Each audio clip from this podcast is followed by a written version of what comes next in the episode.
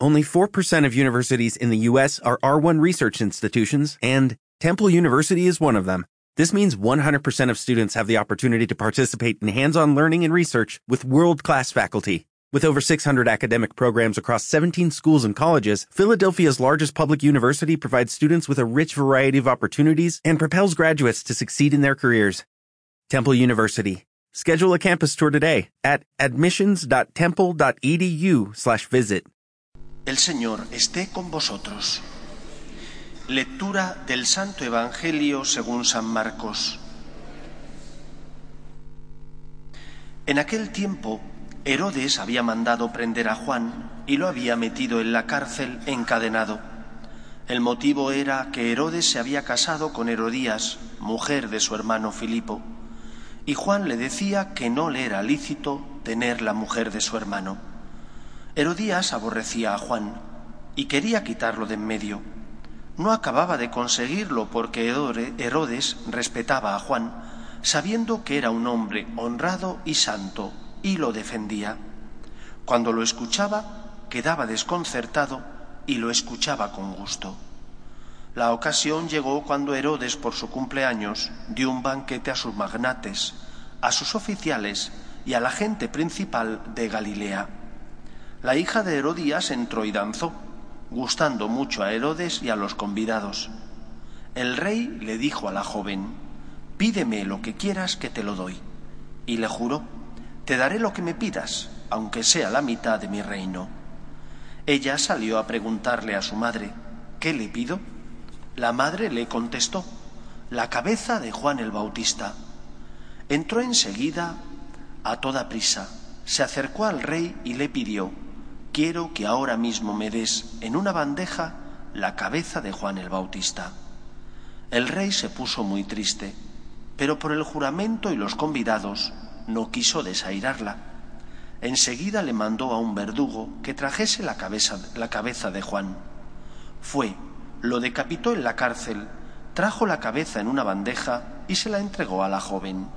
La joven se la entregó a su madre.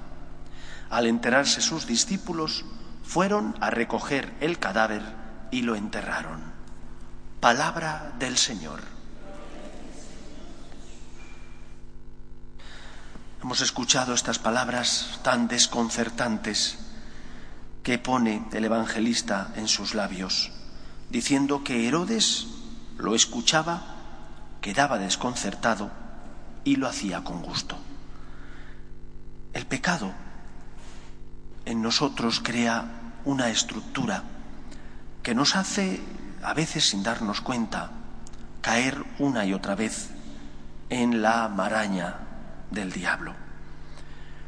Muchas veces pensamos que solamente pecan aquellos que se enfrentan deliberadamente y claramente a Dios. Y pensamos que nosotros sentimos deseo de hacer el bien y que eso es lo importante. Y que aunque a veces sentimos la tentación, bueno, el Señor verá en el fondo del corazón. La atracción del pecado es grande, la atracción del mal es fuerte. El propio Herodes se sentía atraído hacia el bien y le gustaba lo que Juan decía, pero no hacía lo que Juan le recomendaba. Por eso, nosotros que, como Herodes, en tantos momentos de la vida sentimos esa ambivalencia. Por una parte nos sentimos con el deseo de hacer la voluntad de Dios, pero en otros muchos momentos sentimos la debilidad de nuestra fragilidad y por lo tanto nos sentimos atraídos hacia hacer el mal, tenemos que aplicar la medicina preventiva. ¿En qué consiste la medicina preventiva? Consiste en que tenemos que prepararnos para la tentación. Nos gustaría no caer en ella, pero no basta que te guste no caer en ella. Es necesario que te prepares para no claudicar ante ella. ¿Y qué es lo que tienes que hacer? Primero, unión con Dios. Unión con Dios significa que Dios no puede ser un personaje que aparece por mi vida los domingos y desaparece el resto de la semana. Unión con Dios significa que yo con Él tengo que tener una relación personal del día a día, que Él tiene que ocupar no un lugar en mi vida, sino el primer lugar en mi corazón. Y que por lo tanto, si eso es así, ¿cómo no hablar con Él todos los días? ¿Cómo no decirle que le amamos? ¿Cómo no pedirle perdón por nuestras faltas? ¿Cómo no darle gracias por tantos dones como tenemos? Primera parte de la medicina preventiva, unión con Dios. Segunda parte de la medicina preventiva, tengo que mortificarme. No significa que tenga que ser solamente mortificación física. Esa es una de las mortificaciones, pero hay tantas otras. Por ejemplo, una mortificación moral y espiritual es negarte a ti mismo para ayudar a los que están a tu lado. Mortificación moral es complicarte la vida viendo la necesidad de la persona que está a tu lado y amarle primero sin pensar que sean los otros. Mortificación. Y en tercer lugar, tenemos que habituarnos, acostumbrarnos a hacer el bien. Crear en nosotros esa costumbre, ese hábito, que es el de la caridad. Y con estos tres instrumentos aplicaremos esta medicina preventiva que nos ayudará a sentir atracción hacia lo que el Señor nos pide.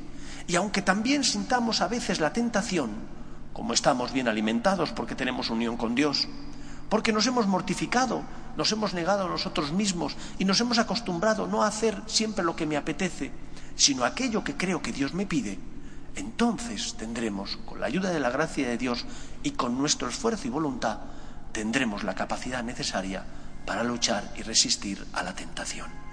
Pidámosle al Señor que no seamos como Herodes, sino que al contrario, seamos fieles plenamente al amor de Dios, aunque tengamos que pagar un precio. El precio del martirio, esperemos que nunca sea cruento, sino espiritual. Que el Señor nos ayude. Nos ponemos en pie.